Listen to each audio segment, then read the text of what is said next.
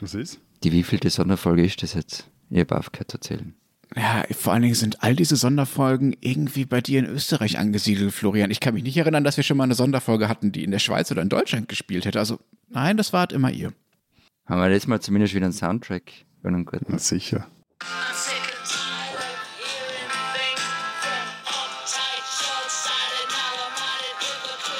I'm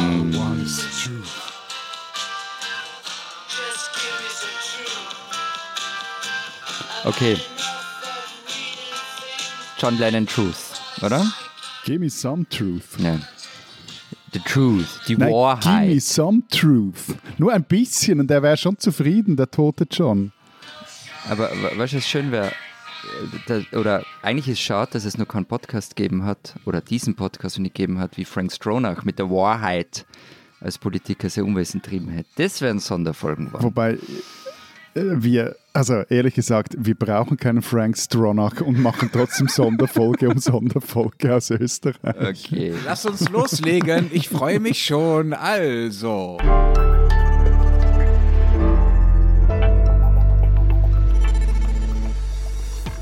Servus. Grüezi.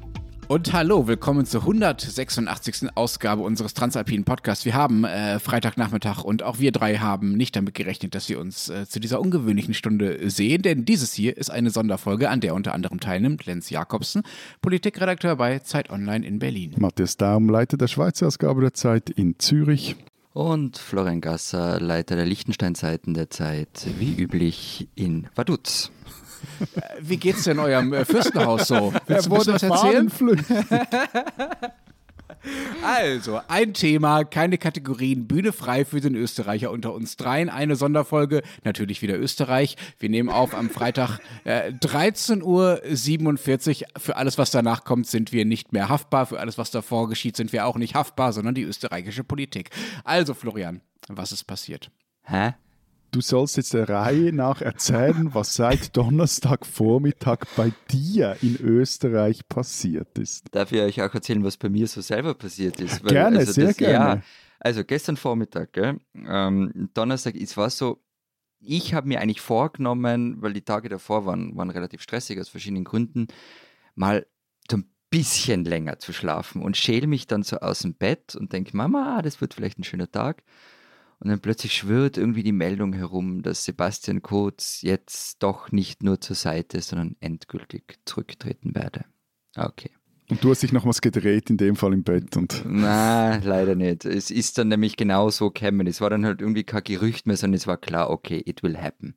Das ist dann, in Österreich gibt es halt immer die, äh, die, die Einladungen zu persönlichen Erklärungen und da ist dann einfach klar, okay, das war's. Also Matthias, wenn Florian uns mal zu einer persönlichen Ja, Erklärung genau. einlädt, dann wissen wir Bescheid, das war's mit dem Podcast. Also um halb zwölf hat er dann auch eine Pressekonferenz gegeben, hat davon gesprochen, dass in den vergangenen Monaten, Wochen und Tagen die Begeisterung für die Politik geringer worden sei für ihn.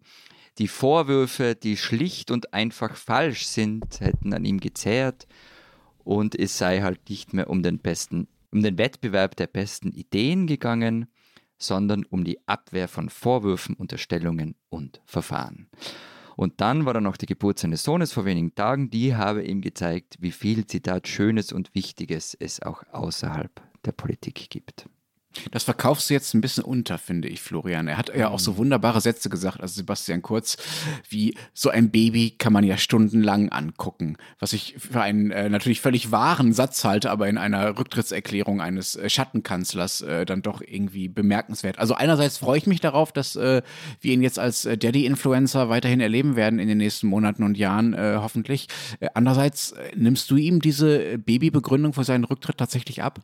Naja, also es gibt wahrscheinlich niemanden, ähm, der bestreitet, dass ein Kind das eigene Leben auf den Kopf stellt. Ähm, also, und ich finde auch grundsätzlich familiäre Gründe für äh, Veränderung muss man, finde zumindest ich, wirklich ernst nehmen. Und auch einen Sebastian Kurz hat es nicht kalt gelassen, als sein Sohn auf die Welt gekommen ist. Aber, aber, Entschuldigung, aber er weiß schon, dass, dass es nicht damit getan ist, das Baby einfach anzuschauen. davon gehe ich aus, ja, ja. Gut. Ähm, das, was halt dazu kommt, ist das Argument mit, mit, dem, mit dem Kind wurde schon so ein bisschen zu penetrant bemüht. Und vor allem, er hat vor gar nicht allzu langer Zeit nur gesagt, dass er für einen Papa-Monat keine Zeit haben wird.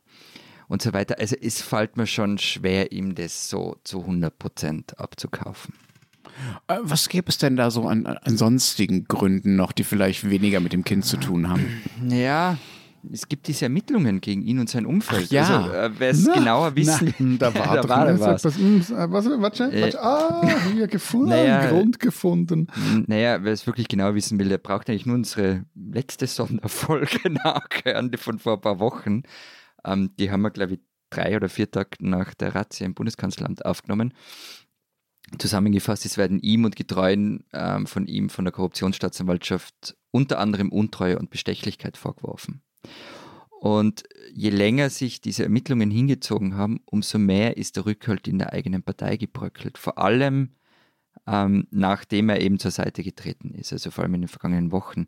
Und also die Landesparteien, die haben ihm das ja nur deshalb durchgehen lassen, weil er Erfolg gebracht hat. Aber seine Werte sind mittlerweile im Keller. Die ÖVP liegt in Umfragen auf Platz 2. Da gibt es einfach nicht mehr so viel zu gewinnen mit ihm. Und nur ein Beispiel, ähm, nach dem Rücktritt als Kanzler hat Kurz eine Tour durch die Bundesländer geplant. Und viele ÖVP-Landeshauptleute hatten aber keine Zeit, um den Obmann zu empfangen. Also das wurde dann so auf Videocalls ähm, umgelegt. Das muss schon sehr bitter gewesen sein für ihn. Hm, hm. Gerade weil äh, ja auch kurz Vertraute direkt nach seinem äh, zu Seite treten gesagt hatten, ja, ja, der wird jetzt ordentlich durchs Land touren und mal, Genau. und mal wieder für Stimmung sorgen. Ne? Das stimmt schon. Besonders schön fand ich ja auch, dass er erst vor kurzem, vor ein paar Tagen in Österreich das Wort Schattenkanzler äh, zum Wort des Jahres gemacht hat. War dann irgendwie doch nur das Wort des Herbstes, offenbar.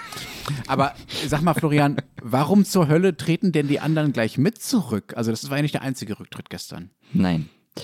Ähm, sie tun das deshalb, weil an allen Ecken und Enden ist Regierungetreue von Sebastian Kurz sitzen. Also nicht nur in den, in, als, als Ministerinnen und Minister, sondern in den Kabinetten und an anderen Schaltstellen. Und die verdanken ihre Karriere dem Sebastian Kurz, aber auch umgekehrt. Also nimm her, du spielst ziemlich sicher auf Gernot Blümel an den Finanzminister, der gestern Abend noch seinen Rücktritt verkündet hat. Ähm, das ist einer der engsten Vertrauten vom Kurz. Bei dem hat auch schon mal eine Hausdurchsuchung stattgefunden. Also das war irgendwie so, ja, der wird nicht bleiben, wenn der Kurz geht. Und beim Schallenberg, ja, da kann man jetzt ganz böse sein, was wir in dem Podcast, glaube ich, nie sind, aber ausnahmsweise mal könnte ich sein. Ähm, da könnte man schon sagen, der Schattenkanzler ist weg. Wozu braucht es also noch den, der da so übergangsmäßig im Kanzleramt geparkt worden ist? Aber, aber es ist ja schon relativ absurd. Also Schallenberger, der wird jetzt einfach wieder Außenminister. Äh, Moment noch, bevor wir über Schallenbergs Zukunft reden. Ich habe es ehrlich gesagt noch nicht ganz verstanden, Florian, warum diese Leute gehen. Bei Blümel vielleicht noch eher, bei Schallenberg ehrlich gesagt nicht so wirklich. Dem, dem drohte ja nichts im Rahmen dieser Ermittlungen, äh, anders als äh, Blümel. Also die, die ihm äh, immer so treu verbunden waren, ähm, müssen ja nicht gehen, nur weil er geht. Die könnten ja äh, auch völlig anders argumentieren und sagen, wir müssen jetzt das Projekt kurz und er, er ist jetzt weg, aber wir müssen es umso mehr weiterführen. Ich verstehe das Argument noch nicht so wirklich. Also warum, warum machen die nicht selber weiter? Die sitzen ja noch an den Schallstellen, hast du ja selber gesagt, die sitzen überall. Warum retten sie nicht das Projekt kurz, anstatt mit unterzugehen? Also äh, kurz noch zu, zu Alexander Schallenberg. Ich gehe schon davon aus, also der wollte nie Bundeskanzler werden. Das war nie sein Lebensziel. Und der hat sich offenbar wirklich als Übergangskanzler gesehen. Als jemand, äh, der dafür da ist, diese Rolle jetzt auszufüllen. Du meinst, der ist froh, den Job wieder los zu sein, tatsächlich? Auf eine gewisse Art kann ich mir das gut vorstellen. Und er hat es ja auch gesagt, ihr erinnert euch, wir haben ja darüber gesprochen, dass er in seiner Antrittsrede gesagt hat, er macht es jetzt, bis Kurz zurückkommt und die Vorwürfe sind falsch. Also das ist das eine. Und das andere ist, ähm, alles, was du sagst, Lenz, ist nicht falsch und es ist ja auch noch nicht entschieden. Ähm, vielleicht machen die ja alle weiter. Ähm, vielleicht gibt es diese türkise ÖVP in ein, zwei, drei Monaten wieder mit, mit vielen Leuten, die einfach dieses Projekt weiter betreiben wollen. Aber trotzdem, ähm, wenn du in der ÖVP die Landesorganisation nicht auf deiner Seite hast, dann wird es zappen duster. Deshalb glaube ich Aber einfach nicht wirklich das- dran. Da vielleicht noch eine Nachfrage, eben weil du ja vorgesagt hast, dass die ihn so geschnitten haben, als er da auf seine große Wiedergutmachungstour gehen wollte, kurz, dass da die Landeshauptleute ihn so geschnitten haben. Äh, aber er hat da seine Partei völlig auf sich und, und auf Wien zugeschnitten. Also war Auf, da es halt, war Ich-Partei, ja, aber nur ja, im eben, Bund. aber war der Plan, oder war, war, war die Struktur dann halt doch nicht so genial? Oder, oder wieso, also wieso zieht er das jetzt nicht einfach brutal durch? Er hätte ja auch die ganze Partei jetzt mit sich vielleicht nicht in den Abgrund reißen können, aber, aber zumindest einfach, äh, nein, ich bleibe und es ist meine Partei auf mich zugeschnitten. Äh, ja, aber dann wirst du halt abgewählt, wenn du Pech hast. Das heißt, Also dann da hat sich schon die Partei kurz entledigt quasi. Ja, das ist quasi ein also Sieg das der ist- kurz, Kurzkritiker oder Kurzskeptiker. Genau, ob es so gelaufen ist, wissen wir ja noch nicht genau, aber es, es deutet schon ein bisschen darauf hin, ja. Und wie schätzt du ein, dass er äh, trotzdem, vielleicht da noch nachgehakt, seine Hm. Partei nicht mit in den Abgrund gerissen hat? Das wäre ja auch eine Möglichkeit. Ich glaube gar nicht, dass es funktioniert hätte, ehrlicherweise, weil eben, ja, laut Statut ähm, ist er natürlich extrem mächtig in der Bundespartei, aber es gibt halt die Landesparteien und dort sitzt schon sehr viel Macht in dieser Partei. Also das hätte er nicht durchterdruckt, glaube ich. Aber in eine, zurück zu dem Personal. In eine der Mhm. absurdesten ist derjenige von Schallenberg. Er tritt jetzt also als Kanzler oder Schatten, nee, nicht Schatten, was ist er jetzt? Stadthalter, Schanzenkanzler, Schattenkanzler, Stadthalter, Kanzler. So, äh, tritt er zurück. Aber der, und jetzt Ja. wird er wieder Außenminister. Genau. Und, und die arme Sau, die jetzt zwei Monate dort war, Den die, die, kennt die, ihr. Das, wisst ihr das eigentlich? Den Michael Ja, ja, Lienhardt. ja, Mit dem ja, seid ja. ihr mal gemeinsam im Taxi gesessen. Ja, ja, genau. Ja, der war jetzt keine zwei Monate lang Außenminister. Da kann er ja wieder mit uns Taxi fahren. Also Michael Inhalt, Mhm. wenn Sie das hören, ähm, äh, wir finden mit Sicherheit eine gemeinsame Strecke. Aber, aber jetzt mal noch eins, es ist ein, ein, ein, ein Blödsinn sondergleichen. Also in zwei Monaten hast du dich ja sicher, also vielleicht mal knapp, weißt du, wo die Teeküche ist in deinem neuen Nein, Amt? nein, nein, das Michael Lienhardt ja, in deinem neuen. Riesenanwesen vielleicht, Matthias. Nein, da brauchst also, du vielleicht zwei Monate, ja um die Teeküche Der ist ja schon, schon ganz lang im diplomatischen Dienst, gleich wie Schallenberg. Ähm, Lienhardt war Generalsekretär des Außenministeriums. Also der ist da reingegangen und hat Ja, ganz genau gewusst, wo was ist. Gut, dann die andere Frage. Wieso Hm. lassen die Grünen das alles mit sich machen? Also dulden die jetzt da einfach irgendwelche ÖVP-Kolleginnen und Kollegen im, im Kabinett oder, oder wie, wie läuft das eigentlich? Ja, so einfach ist es nicht. Also die müssen ähm, die Personalrochaden schon gutieren. Also die Tradition ist schon, dass man sich gegenseitig nicht in die Personalien rein, reinredet ähm, in Regierungen, in Koalitionsregierungen. Trotzdem, natürlich müssen sie das plus minus gutieren. Und Werner Kogler hat ein paar Minuten, bevor wir den Podcast aufnehmen, auch schon gesagt, ähm, was nun getan werden muss. Er hat das in seiner üblichen, naja, steirischen, urigen Art gesagt, also Umsetzung ökosoziale Steuerreform, Schwerpunkte in der Justiz, Investitionen in den Klimaschutz und so weiter. Das seien jetzt die Themen. Also die Grünen sind aus ihrer Sicht jetzt in einer super Position. Die können die ÖVP an allen Ecken und Enden gängeln. Jetzt übernimmt Karl Nehammer, heißt der Mann, bisher Innenminister. Mhm. Erklär mal, äh, was ist das für einer? Äh, der hat in seiner ersten PK gesagt, dass er die großen Linien, war glaube ich das, das Wording ähm, der bisherigen Regierung weiterführen will. Also geht's doch weiter im Kurzstil oder wird er Dinge anders Naja, machen? das ist, äh, ich finde, das ist jetzt der Unterschied, ob er sagt, die Linien der Regierung oder die Linien der, der, der Partei. Ähm, weil die Linien der Regierung sind ja relativ klar. Also das ist diese ökosoziale Steuerreform und da ist dabei. Aber grundsätzlich als Karl Nehmer war ja Innenminister, oder ist es auch noch gerade, und da war ein Hardliner, gerade in der Migrationspolitik. Also der ist hart geblieben, als gut integrierte Kinder mitten in der Nacht abgeschoben worden sind. Er hat die Forderung abgelehnt, dass Familien und Kinder aus dem griechischen Elendslager Moria nach Österreich geholt werden sollen. Das war ganz klar türkise Linie, die er vertreten hat, weil der Erfolg dieser türkisen neuen ÖVP war darauf ausgelegt, der rechtspopulistischen FPÖ die Themen streitig zu machen. Und er hat also das getan, was von ihm erwartet wird. Er war auch davor übrigens ähm, Generalsekretär der ÖVP zwischen 2018 und Anfang 2020. Und er war es, der diese Bundespartei auf türkise Linie gebracht hat. Und das hat er teilweise auch recht truppig gemacht. Ein paar Leute haben da gesagt, er war mein General als Sekretär. Ähm, und das ist die, wenn man so will, ist das die eine Seite, die türkise Seite von ihm. Und dann hat er aber einen riesigen Vorteil, im Nachhinein ein riesiger Vorteil vielleicht. Ähm, er hat nie zum ganz engen Kreis um Sebastian Kurz gehört. Ähm, er hat immer in den Bundesländern, vor allem in Niederösterreich, Niederösterreich ist dieses große Bundesland um Wien herum, ähm, extrem ÖVP dominiert. Und das war seine Machtbasis. Also wenn man so, wenn man so will, in der alten schwarzen ÖVP hat er immer Machtbasis gehalten. Und, ähm, und wenn man sich jetzt diese Regierungsumbildung anschaut, die er gemacht hat, ähm, da deutet schon viel darauf hin, dass er wieder genauer auf die Bedürfnisse der Bundesländer Rücksicht nehmen wird, um es sehr euphemistisch zu formulieren. Also vielleicht doch ein bisschen, ein bisschen andere Aufstellung, auch parteipolitisch dann offenbar. Ja, wisst ihr, was, darf ich noch, was mir Ja. aufgefallen ist an der Rede? Ähm, er hat fast nie vom Ich gesprochen. Also bei Sebastian Kurz, die Reden, äh, Matthias hat das, glaube ich, irgendwann einmal persifliert, auch dieses Ich, Ich, Ich, Ich, Ich, Ich, Ich, Ich, Ich. Und das war bei Nehammer fast gar nicht zu hören. Also ich finde, das ist schon einmal allein ein sehr großer Unterschied im Stil. Hm, hm. Was ich noch auffällig fand, ähm, war, dass er dann irgendwann gefragt wurde, wie türkis äh, denn die ÖV ÖVP in Zukunft noch sein werde. Du hast ja selber schon beschrieben, Florian. Türkis ist ja, ist ja die Farbe, die, die Kurz und seine Getreuen der Partei quasi verpasst haben, als sie, sie, als sie diese Partei auf Kurz umgebaut haben. Also Türkis ist die Symbolfarbe für die, für die Kurz-ÖVP sozusagen. Und dann sagte äh, Herr Nehammer auf diese Frage, es gehe nun nicht um Marketing. Das habe ich schon als äh, ziemlich deutliche Watschen, wie ihr so schon sagt, äh, für den Vorgänger empfunden. Ja, was sehr wie die Frage und die Antwort gekommen ist. Und ja, damit hat er eigentlich das ganze türkise Projekt als Marketing-Schmäh beschrieben. Ich finde das nicht, dass es stimmt so ganz, aber lustig habe ich es trotzdem gefunden. W- Was macht jetzt eigentlich Alexander van der Bellen, euer Bundespräsident?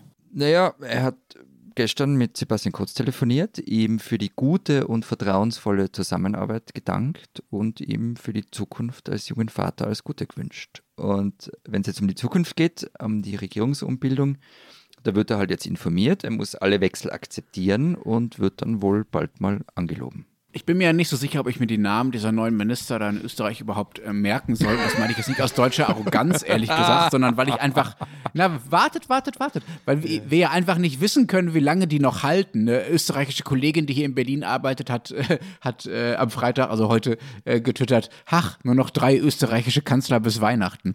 Also, ähm, ist das, was da an Kabinett jetzt gebildet wurde von Herrn Nehammer, ist das überhaupt beständig? Äh, wird, werden die jetzt für längere Zeit im Amt sein oder haben wir eh in ein paar Monaten Neuwahlen? Also, wenn Nehammer es schafft, die eigene Partei wirklich zu stabilisieren, dann könnte er schon das Gerede von Neuwahlen vom Tisch bekommen. Ähm, gleichzeitig steckt man mitten in der Pandemie, wir sind im vierten Lockdown ähm, und da jetzt zu argumentieren, warum man Neuwahlen braucht. Also wenn die Grünen jetzt hergehen und sagen, naja, das gefällt uns nicht, wir machen Neuwahlen, mitten im Lockdown, schwierig. Stand heute, ich kann es mir schwer vorstellen. Das, das Problem wäre ja auch, dass die ÖVP nicht mehr wäre stärkste Partei würde, wenn man den Ja, Umfragen aber, glauben äh, genau, aber an der darf. ÖVP liegt es halt nicht. Also die anderen können ja Neuwahlen gegen den Willen der ÖVP machen. So ist es nicht. Dafür gibt es aber keine Mehrheit momentan. Also es gibt keine. Nein, weil die Grünen sagen, wir machen weiter. Also die Hm. Grünen haben, Werner Kogel hat gerade gesagt, auch, er macht weiter. Also Stand heute, ich kann es mir schwer vorstellen, aber die Einschätzung kann morgen falsch sein und die ganz ehrliche Antwort ist, ich weiß es einfach nicht. Jetzt haben wir vorhin schon kurz über Blümel geredet, einen der kurz äh, getreuen. Es gibt ja aber nicht nur, sagen wir mal, diejenigen, die dann Ministerämter bekommen haben, sondern auch vor allen Dingen in der JVP, also dieser jungen Volkspartei, äh, durch die er ja groß geworden ist und die er groß gemacht hat, Tausende von Menschen, die wegen ihm überhaupt erst in der JVP und dann auch vermittelt in der ÖVP äh, gelandet sind. Das sind ja wirklich, wirklich, wirklich viele Leute, die vor allen Dingen wegen Kurz in die Politik und in diese Partei gegangen sind. Was machen die denn jetzt? Gehen die in den Untergrund? Gibt es jetzt so eine Art Kurzguerilla oder so? Wie kann man sich das vorstellen? Also sie bedanken sich gerade alle mal ganz artig bei Sebastian Kurz in Postings, in Aussendungen und so weiter. Ähm, es wird sicher welche geben, die verschwinden werden. Andere werden versuchen, sich in dem, was, was da jetzt entsteht, zurechtzufinden. Und wie gesagt, es ist nur unklar, in welche Richtung das geht. Es gibt aber natürlich solche, die, die einfach Ämter bekommen haben, um sich auf eine gewisse Art und Weise auch emanzipiert haben. Ähm, und das kann man jetzt gut oder schlecht finden, aber ähm, ich habe zum Beispiel mal mit Leuten gesprochen, die vor einem Jahr noch begeisterte Anhänger von Codes waren. Und wo es mir jetzt so vorkommt, wenn man mit denen redet, ja, Leute, kennst du denn überhaupt? Also die tun so, als ob sie dem nie begegnet wären. Und das ist natürlich dann schon bitter und sagt auch die, ein bisschen die Brutalität von dem Geschäft. Aber es wird natürlich solche geben, ähm, ich kenne auch solche, die sagen, wisst was, ohne Sebastian Kurz ist das nicht mehr meine ÖVP, danke, tschüss. Aber Wie viele das sind, keine Ahnung. Jetzt ist ja eine beliebte Exit-Strategie von Politikerinnen und Politikern oder Leuten, die so im politischen Dunstkreis aktiv waren, dass sie in die Wirtschaft gehen. Jetzt ist ja aber bei euch die Wirtschaft sehr eng verbandelt mit der Politik. Ist es das ein, ein, ein Nachteil für, für diese Kurzjünger, weil sie dort äh, dann auch eine Person, nein, jetzt kann ich den Plural nicht, Persona non grata, müsste jetzt im Plural Gratae. stehen. Äh, gratae, Personae so non gratae. Personae, Personae non gratae äh, sind. Ähm, weiß ich nicht. Glaube ich nicht. Also die sicher nicht, sind sicher nicht überall willkommen, aber das ist immer so, ähm, ich kann mir schon vorstellen, dass, da, dass man da unterkommen kann. Wobei, also eben, das, das eine Lenz hat jetzt vorher die Kurzanhänger äh, angesprochen, aber ich habe mich jetzt die Ich fühle mich halt muss- wieder am Kreuzverhör. Ja, ja, ich habe selber schuld. Ähm, nein, aber ich, ich, warte, ich nehme jetzt mal etwas äh, Druck von dir weg. So. Danke. Ähm, Ich habe mich die Tage gefragt, äh, wie, wie würde ich mich jetzt eigentlich fühlen, wenn ich jetzt selber Österreicher wäre? Und Das frage ich mich jede Woche, aber gut.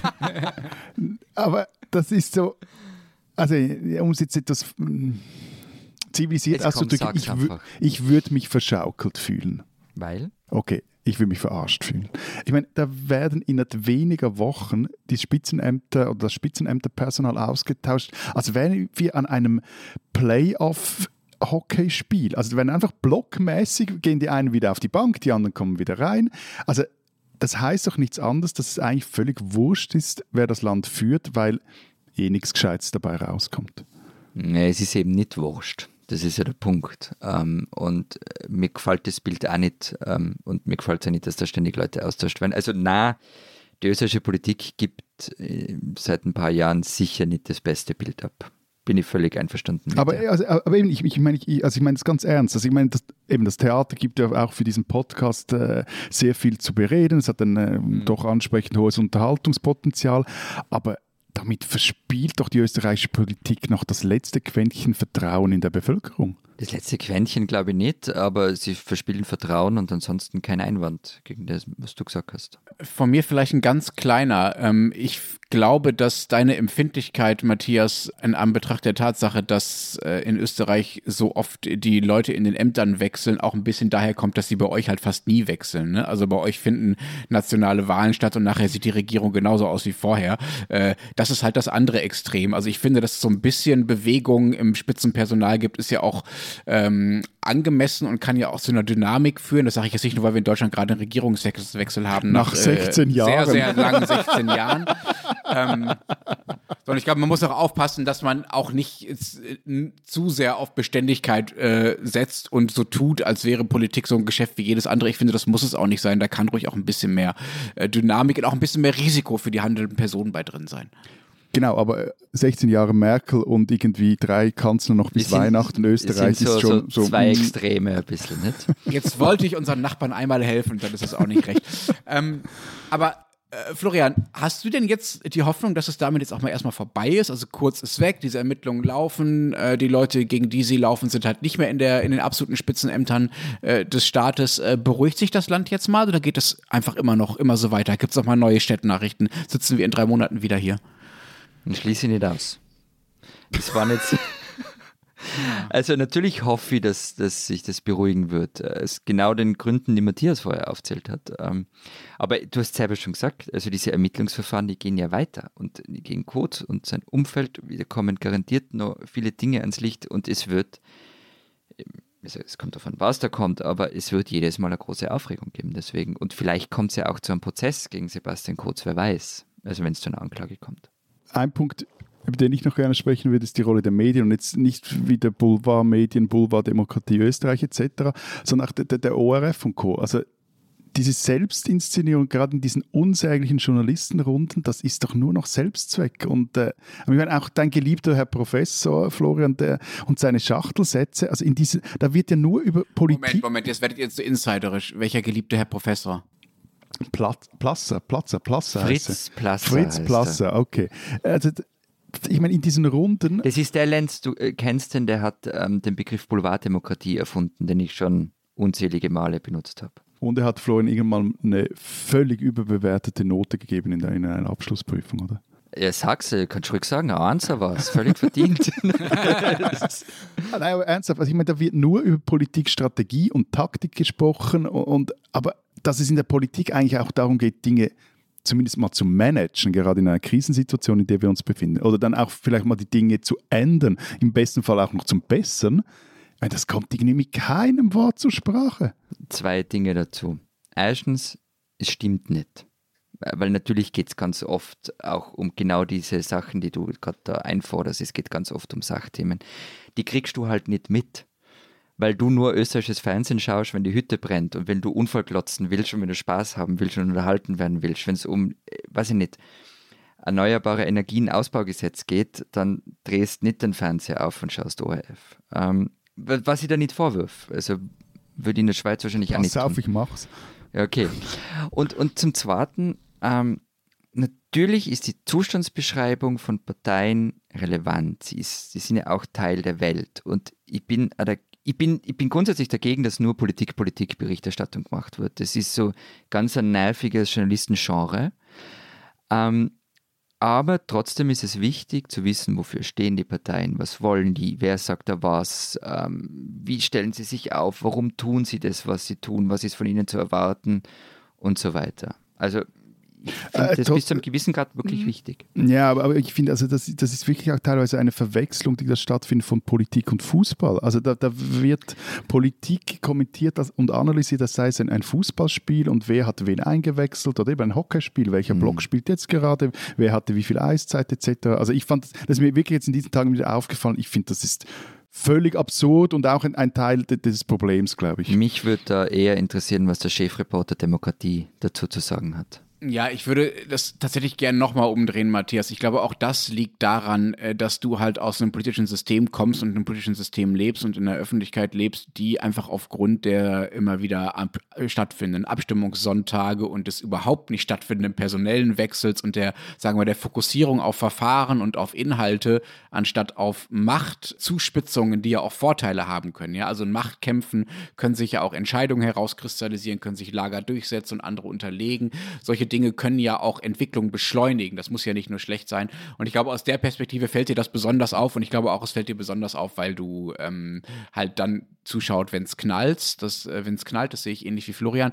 Ähm, und ich glaube, dass Politik zumindest auch in Deutschland, in Österreich ja auch und eigentlich auch in der Schweiz, da ist es nicht so sichtbar, ja nicht äh, einfach nur nebensächlich aus Macht besteht, sondern die Machtfragen sind schon der Kern der Politik. Also Politik ist dazu da, Macht zu organisieren und Entscheidungen zuzuführen.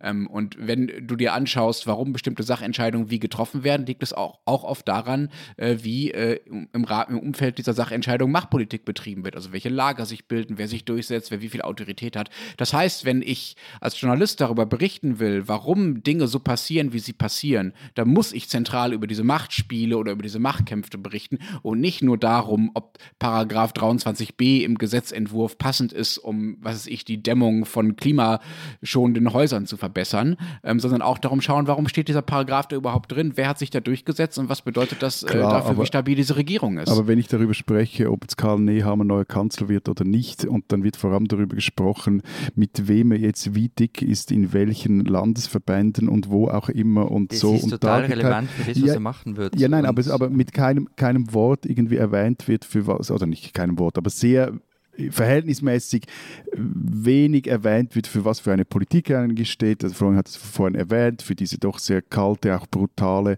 ähm, Flüchtlingspolitik etc. Dann finde ich, ist das schon auch so eine, da bewegt man sich dann so in einer von der, der gelebten Realität auch abgehobenen Politiksphäre. Vielleicht- So. Das stimmt. Vielleicht ein letzter Satz dazu. Also ich glaube auch, dass es Journalisten zu oft passiert, dass sie vergessen, dass man äh, nochmal sagen kann, worum es überhaupt geht und was eigentlich inhaltlich los ist, bevor man äh, sich auf diese Personalspekulation äh, bewegt. Andererseits glaube ich, ist auch das ein Teil der, sagen wir mal, der, der, der deiner Perspektive oder der ausländischen Perspektive auf diese Geschehnisse, weil wenn irgendwelche Professoren im Fernsehen sagen, ja, der Herr Nehammer, der kann jetzt vielleicht mit dem ganz gut und mit dem nicht so gut, dann wissen ja durchaus auch ein Teil der österreichischen Zuschauer besser als du, Matthias, was das inhaltlich bedeutet, wenn er mit bestimmten Landeshauptmännern besser kann und mit anderen schlechter, ne? weil sie diese Landeshauptmänner kennen. Also da glaube ich, müssen wir die österreichische Öffentlichkeit jetzt auch nicht noch schlechter machen, als sie Wobei, ist. wobei die Schachtelsätze von Fr- Fritz Platzer außer Florian sonst, glaube ich, niemand versteht. Doch, doch, das ist ganz viel Übung. Man braucht viel Übung, aber die sind super. Also, ich bin ein Äh, Florian, Ja. hilfst du uns mal beim Durchzählen? Der wievielte Kanzler ist das jetzt in den letzten Jahren? Den Wir fangen Jahren? an, wir fangen an 2016. 1. Mai 2016. SPÖ-Chef und Bundeskanzler Werner Feimann wird am 1. Mai von der Bühne geput. So. Also, Werner Feimann, Christian Kern, Sebastian Kurz, Brigitte Bierlein, Sebastian Kurz, Alexander Schallenberg, Karl Nehammer. Darf ich jetzt die, die ganz Kurzzeitkanzler rauslassen? Die waren das sind so ein paar Tage. Äh, Ich habe das mal auf deutsche Verhältnisse umgelegt und wenn ich richtig geschaut habe, wären wir da bei Ludwig Erhard. Werner Feimann, Ludwig Erhard, Genau. nicht weit weg in den Kanzlerchronologien. Also sieben waren es jetzt übrigens. Das ist tatsächlich krass. Ja, Letzte kurz Frage, halt doppelt, Florian. kurz zweimal. Also es gibt ja, Ja, kurz klar. eins, kurz Das zwei. ist Kohl. Ja, das gab's, das gab's bei uns tatsächlich nicht. Also doppelt sozusagen mit einer Lücke dazwischen hatten Mhm. wir, hatten wir nicht. Soweit ich weiß, aber wenn mich jemand korrigieren will, bitte per Mail an alpen.zeit.de. Letzte Frage, ähm, Florian, wirst du Mhm. ihn denn so ganz persönlich äh, vermissen, den Sebastian Kurz, jetzt wo er weg ist? Ja, irgendwie schon.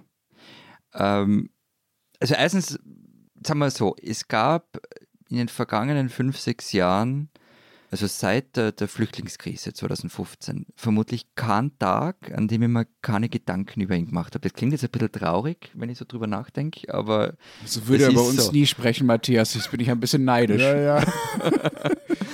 Sebastian on your mind. Also die, die österreichische Politik hat sich halt fast ausnahmslos um ihn gedreht und ähm, man hat sich immer Gedanken gemacht, was macht er als nächstes, wie kann das funktionieren und so weiter. Und irgendwie ist da jetzt so, so ein Vakuum entstanden. Also ja, auf die ein oder andere Art werde ich ihn wirklich vermissen.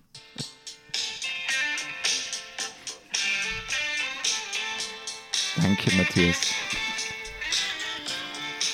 Adieu. Wir hören uns am Dienstag wieder mit hoffentlich anderen Themen. Bis dahin Vielen Dank. Adieu. und tschüss.